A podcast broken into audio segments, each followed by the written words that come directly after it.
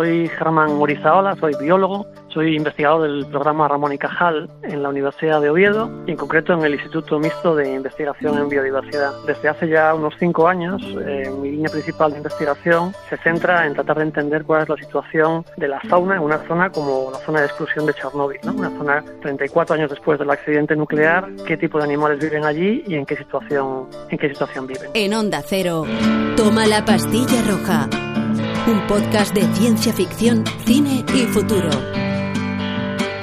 Dirigido por Andrés Moraleda. Algunas especies de animales salvajes reaparecen en ciudades y pueblos aprovechando el confinamiento de las personas. No hay ninguna duda. Nosotros molestamos a, la gran fauna sobre todo.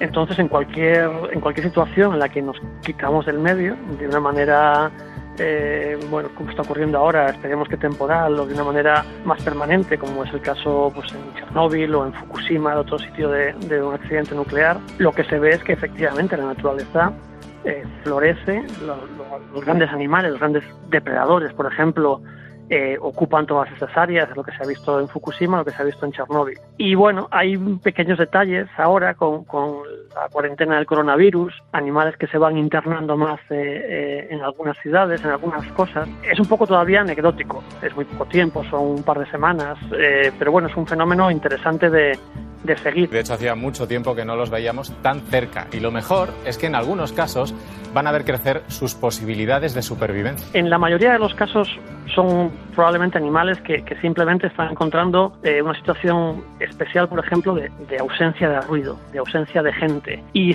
se adentran más en, en zonas en las que no se adentran normalmente. Puede que sean juveniles que, empiezan a dispersarse y bueno, son, son áreas eh, nuevas, eh, más que recuperar áreas que les hayamos quitado, ¿no? porque es un proceso ya de muchos años, de muchos siglos y probablemente eso no, no, no es un proceso que esté operando ahora, pero sí que encuentran bueno, zonas tranquilas por las que moverse, ¿no? Probablemente se ha visto, yo sé, algún jabalí en el centro de Barcelona. Bueno, es una situación que, en otras ocasiones no se da porque está lleno de gente, de coches, pero un jabalí eh, sale de un parque de la periferia de Barcelona, empieza a moverse bueno, una zona muy tranquila, con algún árbol, y llega a otro parque del centro, ¿no? Son situaciones que no se pueden dar con nuestra actividad normal, ¿no? Entonces, es un poco eso, yo creo, es un poco animales que empiezan, bueno, a adentrarse en zonas en las que de otra manera no podrían, pero que ahora mismo las tienen, digamos, toda, todo para ellos, ¿no?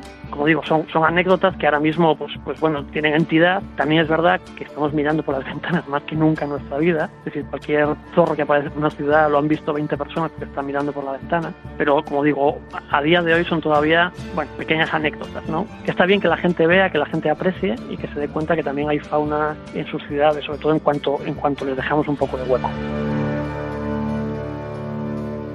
es un poco todavía en, una escala todavía pequeña, ¿no? pero es un poco el caso de, de Chernóbil. ¿no? Si pensamos, por ejemplo, en la principal ciudad que, que había ahí, Pripyat, una ciudad que ya ha abandonado unos 30 años. Claro, lo que tampoco se conserva es un ambiente urbano, porque la propia naturaleza ha ido, ha ido ocupando la ciudad. ¿no? Pripyat ahora mismo es una zona en la que las grandes avenidas, la avenida principal, avenida Lenin, de ocho, carriles en su momento y tal, ahora es un bosque prácticamente. Entonces, claro, las ciudades también se transforman como tal. Pero evidentemente en Pripyat ahora mismo, en la misma ciudad, pues eh, crían aves rapaces, eh, te puedes encontrar zorros, eh, los caballos de Sebalski. Claro, las propias ciudades se transforman en ambientes mucho más naturalizados otra vez y evidentemente son utilizadas por los animales, ¿no? Y en el extremo, al final acaban siendo pues, engullidas por el bosque, engullidas por la naturaleza y, digamos, retransformadas en lo que eran inicialmente, que sería un ambiente natural en el que había, en el que había todo ese tipo de fauna. La presencia humana allí era, fuerte, ¿no? Había una, había una actividad, por ejemplo, industrial y alrededor de la central nuclear muy fuerte,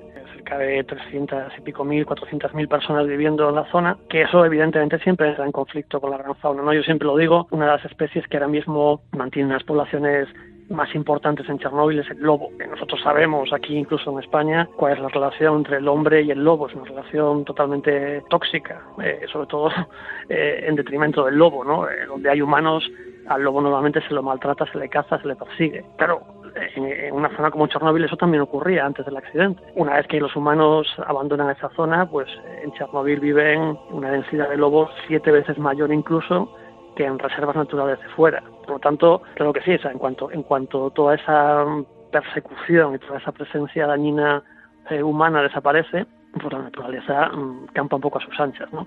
En Chernóbil, con el accidente, evidentemente el impacto inicial de ese accidente durante los primeros meses, incluso para la fauna eh, que vivía en zonas más contaminadas, pues fue fuerte. Pero bueno, entendiendo los accidentes nucleares, eh, sabemos que, los compuestos nucleares, por definición, se degradan, se descomponen con el tiempo. Y pasados unos meses, los niveles de radiación en Chernóbil ya son mucho, mucho menores. Es decir, en Chernóbil hay que diferenciar también el impacto de lo que es el accidente, las primeras semanas, los primeros meses, con todo lo que ha quedado después, que es sigue habiendo radiación, pero de nivel muchísimo más bajo de la que había y entonces eh, e-, ese tipo de radiación no es tan negativa para la inmensa mayoría de las poblaciones animales y en cambio sí que es muy positivo el que nosotros no estemos allí y por lo tanto ese es el fenómeno que se ve, ¿no? el fenómeno de, fauna abundante, de fauna diversa que es el que, que vemos siempre que vamos por allí. A nivel de población, fauna perfectamente sana, ¿no? como digo, abundancia de lobos, de linces, han reaparecido, que hacía más de un siglo que no se veían por allí, los osos. A nivel individual, la radiación ahora mismo es,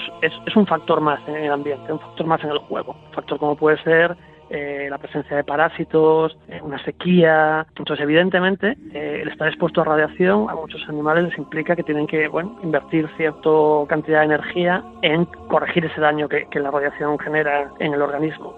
Si eso lo combinas con unas buenas condiciones ambientales, probablemente ese individuo no, no sufre ningún impacto. Si lo combinas con algún tipo de extra parásitos o extra de falta de alimento o algo así, entonces probablemente sí. Es un factor combinado que, uno más uno dos pues hace que, que ese animal sufra. Pero ya digo, a nivel de poblaciones, eh, lo que se ve es una diversidad de fauna como apenas se ve en ningún sitio de Europa. ¿Has ido de caza? No. Bien. Hoy es tu día de suerte. Tú, yo y el armenio feo de la tienda, Garo, estamos en control animal. ¿Control animal? Sí, son radiactivos. Hay que matarlos. Esos exterminadores, como los que sí aparecen en uno de los capítulos de, la serie, se dedicaron fundamentalmente a animales domésticos. Quiero decir, a los animales domésticos que se habían abandonado al abandonarse las granjas. Vacas, perros, caballos y similares. No tanto a la, fauna salvaje, que fue un poco más eh, anecdótico. ¿no? Si veían un ciervo, si veían un, alce o algo así, pues sí que lo cazaban también, lo mataban. En principio, con la idea de que esos animales supuestamente contaminados, digo supuestamente porque no estaba muy claro que lo estuvieran en muchos casos, no se fueran fuera de la zona y, acabaran en otro en otro área, ¿no? Una cosa un poco, bueno, un poco vista ahora con la perspectiva del tiempo, tampoco muy realista, pero bueno, pero la, la, fauna salvaje fundamentalmente quedó en los bosques, bien escondida de toda la actividad que había en esos momentos por allí y sí que ha resurgido eh, una vez que bueno pues que también toda esa presencia humana, todos esos exterminadores eh, se fueron de, de Chernobyl. No es difícil, son mascotas. Se alegran de vernos. Acuden corriendo. Van. Los cargas en el camión, los tiras al hoyo, los entierras en hormigón y luego bebes todo el vodka que quieres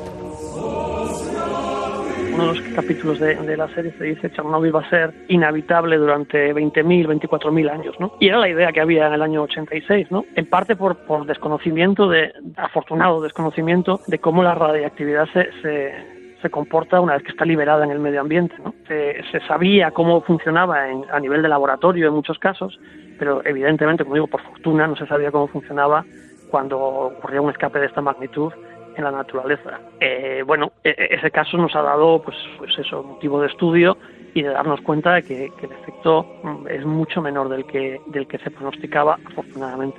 Chernóbil es, es, una zona de 50 kilómetros de radio entre Bielorrusia y Ucrania, de la cual, eh, con alto nivel de contaminación, hay zonas bastante reducidas, bastante pequeñas. Es decir, gran parte de la zona de exclusión es, es bosque, además, entonces estás caminando por un ambiente natural, sin contaminación, con bosque, con sus ríos. A mí me parece un ambiente muy, muy bonito. Cuando caminas por, por zonas de granja, por zonas de Pripyat, es una sensación extraña, porque efectivamente es una, es una ciudad eh, abandonada, pero no solo abandonada, es una ciudad que además de abandonada está saqueada. La sensación así un poco más eh, sobrecogedora que, que me da Pripyat. No es solo un sitio que se abandonó, tú entras en una, en una casa, después de abandonarse, gran parte de esas viviendas se saquearon.